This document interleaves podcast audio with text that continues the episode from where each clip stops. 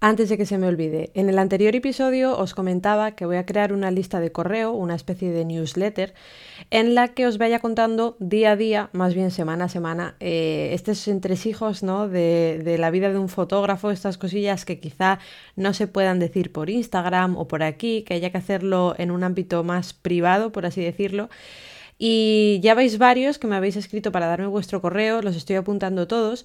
De todas formas, cuando la cree, que probablemente sea al terminar de, montar el estudio, porque ahora mismo no doy abasto entre el estudio y el trabajo habitual, así que cuando la cree, ya os escribo a todos, lo pongo por Instagram, lo diré por aquí y todo el rollo. Pero yo creo que va a molar muchísimo. Tengo unas ideas muy, muy top una información muy muy interesante que seguro que os viene muy bien a todos los que estáis interesados en ganar dinero a través de la fotografía y yo creo que en general va a ser un contenido que os va a servir de mucho a muchos. Ahora sí, vamos al lío. Antes de nada, me presento. Yo soy Mara Valderrey, soy fotógrafa y videógrafa y trabajo en Asturias centrándome en empresas, en negocios, en profesionales. Todo aquello que tiene que ver con la imagen, con lo audiovisual alrededor de una empresa. Llevo con el negocio desde finales de 2021 y desde unos meses estoy contenta porque puedo decir que vivo de la fotografía. Y en el episodio de hoy quiero hablar sobre una herramienta, un, pues un, artefacto, no sé cómo queréis llamarlo. Sí, es una herramienta que podemos usar los fotógrafos que debemos, bajo mi punto de vista, saber usar y a lo largo de este episodio os explicaré por qué yo creo esto, que es el flash. El flash es un elemento controvertido. Yo creo que no, no, debería de serlo, pero entre algunos fotógrafos es algo bastante controvertido. Hay algunos que damos por hecho la existencia del flash y su utilización. Yo soy una de ellas. Desde que descubrí que era relativamente sencillo utilizar un flash, di por hecho que había que saber utilizar flash.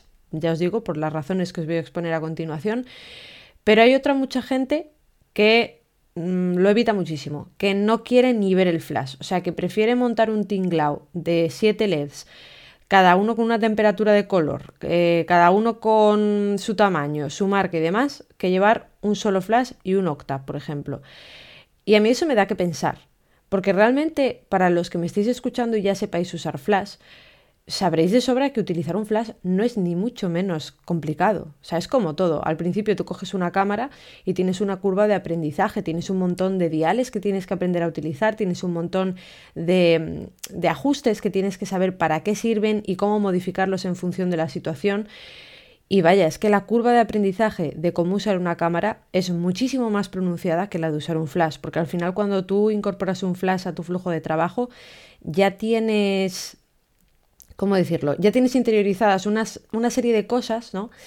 Que te van a hacer mucho más fácil luego saber utilizar el flash. Y para los que no sabéis utilizarlo, eh, os animo a ver algún tutorial de YouTube que sea básico, compraros un flash basiquito, porque poco a poco veréis que es un elemento que no podéis, no podéis prescindir de él. Sin embargo, hay muchos fotógrafos que pues odian el flash. O sea que directamente no es que te digan, bueno, va, no me da más, no, es que te dicen, yo me niego a usar el flash. Y a mí, la verdad, mojándome un poco, ese pensamiento me parece bastante torpe.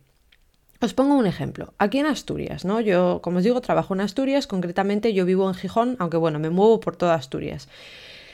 Asturias en general y Gijón en concreto tiene un clima complicado. Ya no tanto eso que dicen de que llueve siempre y tal, que no es así, no llueve siempre, sino que pues muchos días está nublado, no puedes contar con el sol continuamente. Los días que están soleados es extremadamente raro que esté el cielo completamente azul, suele haber una nube, mm, ya os digo, es bastante impredecible muchas veces. Y en Gijón concretamente y en otras muchas ciudades pero, y zonas, pero Gijón al estar además al lado del mar, pues pasan cosas como muy extrañas de vez en cuando. O sea, igual está completamente soleado y en cuestión de cinco minutos se te tapó el sol y está diluviando. O está diluviando y de repente se te abre la luz y, y todo perfecto. Esta imprevisibilidad del tiempo no puede jugarnos una mala pasada. Nuestro trabajo no puede depender de la climatología. A mí también me encanta la luz natural. O sea, efectivamente, cuando oigo a este tipo de fotógrafos decir, no, es que la luz natural es la mejor, Sí, efectivamente, es la mejor. Yo también lo creo. Porque yo sea una flashera y me encanta utilizar el flash y en algunas situaciones que ni siquiera lo necesito, lo uso igual. Aunque haga todo esto, aún así yo considero que la luz natural es la más bonita que hay, porque es que al final es la, pues eso, como su nombre indica, la natural, a la que estamos habituados, la que vemos siempre todos los días. Y si os fijáis, para los que sabéis un poquito de flash y para los que no lo sabéis, pues lo cuento yo, eh, la manera en la que iluminamos con la iluminación artificial es en muchos casos mm, tratando de imitar ¿no? esta iluminación natural. A nadie se le ocurriría iluminar a una persona de abajo para arriba ¿Por qué? Pues porque no estamos habituados a esa luz, porque el sol siempre está arriba, o ladeado como mucho, pero nunca va a haber una luz que venga desde abajo, ¿no? Eh, entonces ya veis, aquí una de las razones por las que el flash es una buena herramienta, por la que nos permite, porque nos permite eh, imitar la luz natural. Pero volviendo al tema de antes, eh, en Asturias ocurre esto, ¿no? Hay un tiempo muy complicado. ¿Qué pasa si a mí me, me mandan a hacer fotos, voy a hacer fotos, ¿no? Me contrata un cliente y su lugar de trabajo es oscuro. Porque es que aquí pasa muchísimo. O sea, lo raro es que vaya a un local comercial, a una oficina, a, lo que sea, un restaurante, sobre todo restaurantes, eso es horrible, la luz de los restaurantes. Es muy raro que no tenga que usar el flash. Y sinceramente, para mí, un fotógrafo profesional no puede ver su trabajo comprometido porque la luz disponible no sea la mejor del mundo. No puede ser que tú tengas un trabajazo en exteriores con luz buena o en un local, como os digo, que tenga muy buena luz, pero que cuando no hay una luz buena, tu trabajo flojee, porque entonces toda tu marca flojea. O sea, si el cliente está esperando una cosa y llegas y no le das esa cosa, cuidado aquí. Mm, la luz normalmente en los locales, en los restaurantes, suele ser muy mala. Ya no solo en Asturias, en general en todos los sitios. Las oficinas, por mucho que nos gustara a los fotógrafos que fuera de otra manera, los locales, pues como digo, todo este tipo de estancias donde los clientes desarrollan una actividad, este tipo de locales no está iluminado pensando en que la fotografía salga bonita. Está iluminado pensando en otras cosas.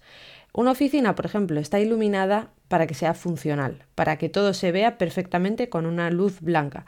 Un restaurante, pues está iluminado a la vez de que sea funcional, pues para dar un ambiente. Tenemos una luz mucho más amarillenta, mucho más cálida, em, lámparas que en muchas ocasiones están súper cerquita de la mesa, cosillas así. En cualquier caso, no está pensado para que una foto salga bonita. Nunca está pensado para ello, porque si estuviera pensado para ello, directamente la dirección de la luz no sería de arriba para abajo. Pues igual mm, tendríamos, eso sería la caña, ¿no? Tendríamos una pared entera llena de LEDs que nos dieran una luz lateral como de un ventanal gigante. Pero eso no existe. Igual vais a un local que tiene eso, pero en general no existe. Entonces, yo creo que es un poco torpe, como os digo, ver nuestro trabajo, nuestro resultado, la forma en la que nosotros hacemos las fotos, que esté comprometido por depender de la iluminación que hay en un sitio. Eh, luego aquí entra otro tema bastante peliagudo, que es, mm, vale, no tengo luz buena en un restaurante, no tengo luz buena en un local, me llevo mi flash. ¿Cómo ilumino? Bajo mi punto de vista, tampoco está bien mm, crear un ambiente que no existe en ese lugar.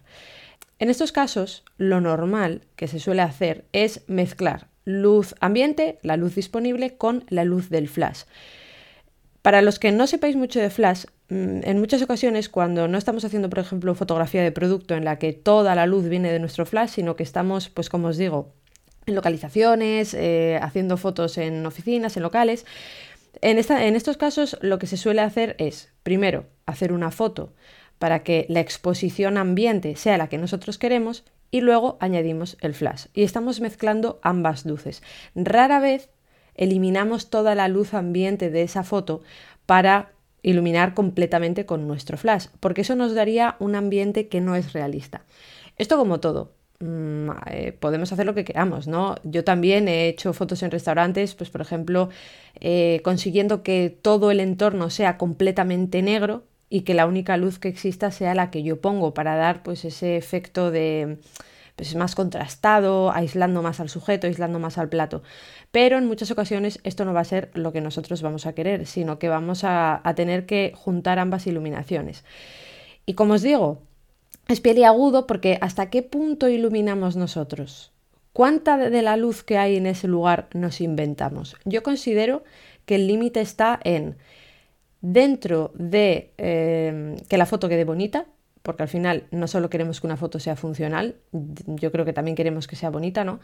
Dentro de que esa foto sea bonita, que se asemeje lo máximo posible a la iluminación de ese lugar. Cuando hablo de que una foto sea bonita, hablo de que compositivamente esté bien y de que el sujeto esté bien iluminado. Al final, con una iluminación eh, de cualquier lugar, porque pues al final la iluminación cuelga siempre del techo, si no es de una forma es de otra, pero la iluminación que ilumina de nuevo toda una estancia suele ser la que cuelga del techo. Pues ese tipo de luces vienen desde arriba, muchas veces son muy duras y lo que van a hacer es que todos los rasgos de la cara de una persona, si estamos fotografiando personas, proyecten sombras. Por ejemplo, las cejas van a proyectar muchas sombras sobre los ojos y las ojeras. Van a hacer más oscura la mirada y encima van a hacer esas ojeras mucho más marcadas. La nariz va a proyectar una sombra rara encima de los labios. Vamos a tener un punto muy caliente de luz en la frente, lo que va a hacer a la gente más cabezona, con la cara más alargada. Y claro, ¿Cómo le dices a un cliente que se está viendo como el culo, que es que es la luz que hay y no puedes hacer nada más? A mí, sinceramente, por eso os digo que me parece torpe, porque muchas veces por encasillarnos y decir, no, no, es que yo soy fotógrafo de luz natural, pues ponemos en riesgo esa parte del trabajo en lugar de querer usar un flash. O pues montamos eso, como os digo, un tinglao de 25 LEDs. Eh, que por cierto, ahora mismo los LEDs van mm, a fuego, o sea, cada vez salen más LEDs muy potentes y que consumen bastante poco. Yo creo que todavía les queda mucho para llegar a la potencia de un flash, porque al final un flash tiene mucha, mucha potencia y ahí está la gracia, que no están iluminando continuamente, sino que hacen destellos, entonces se pueden permitir, nos podemos permitir hacer muchas fotos eh, porque estamos hablando de que, imaginaos, ¿no? Vamos a un sitio y hacemos una foto a F8 ISO 100. Eh, hostia, pues para iluminar algo bien, si está, pues como decimos, en un, en un local, en una oficina, que no va a haber mucha luz, para que algo esté bien iluminado con un F8 o con un F5.6 o lo que queráis, necesitamos bastante potencia de luz. Y eso con un LED ahora mismo es complicado de conseguir, pero yo me atrevería a decir que de aquí a un tiempo se acabará consiguiendo y que ya veremos, no lo sé, igual me estoy columpiando, pero ya veremos porque igual los LEDs sustituyen a los flashes. En cualquier caso, hoy en día no es así. Y vuelvo a repetir, mm, ¿te merece la pena poner en riesgo la calidad de tu trabajo? Porque no te salga de las narices aprender a usar un flash, que aquí cada uno de nuevo hace lo que le da la gana. Pero esa manera de encasillarse, de enrocarse, pues tampoco la veo muy lógica, ¿no? Y que además es como todo. Al final, tú, por ejemplo, te sacas el carnet de conducir, ¿no? Y al principio estás, pues, como un pulpo en un garaje. No, no entiendes por qué siquiera te estás intentando sacar el carnet de conducir, porque lo único que te pasa es que lo pasas mal al montarte en el coche.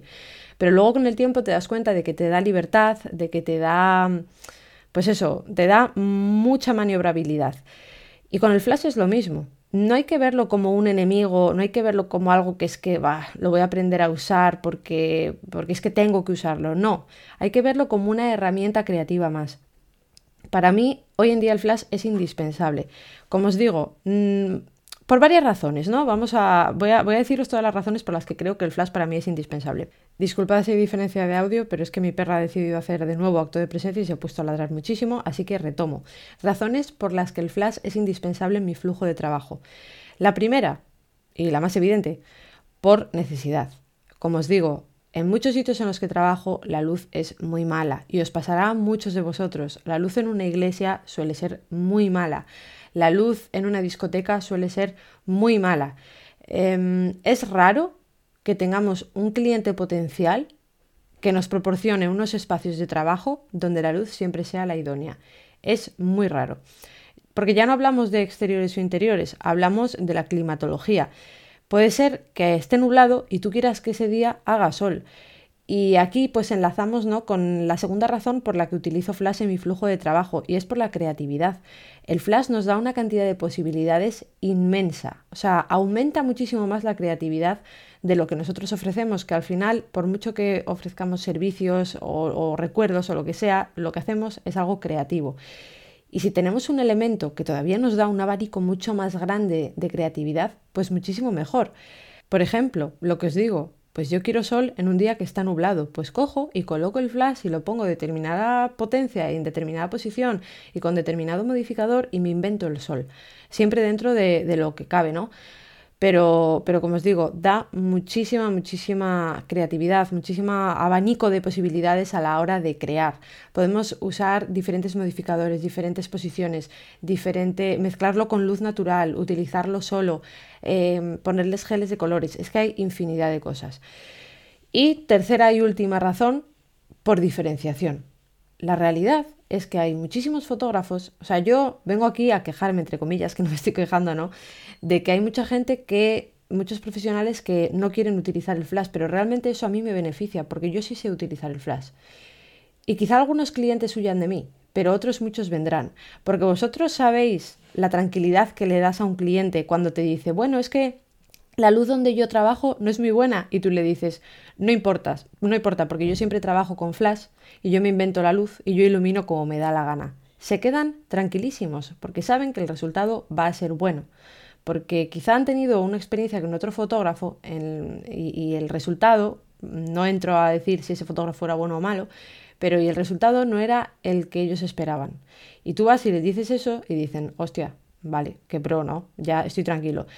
Eh, la diferenciación también tiene otras aristas, como por ejemplo, eh, pues que, te hagas el chulo, o sea, así directamente. No todo el mundo sabe usar un flash, no todo el mundo sabe usar un esquema de tres flashes y no todo el mundo sabe iluminar una escena en la que la puedo iluminar yo, por ejemplo, ¿no? O, la que, o como lo puede iluminar otra persona que sabe usar un flash.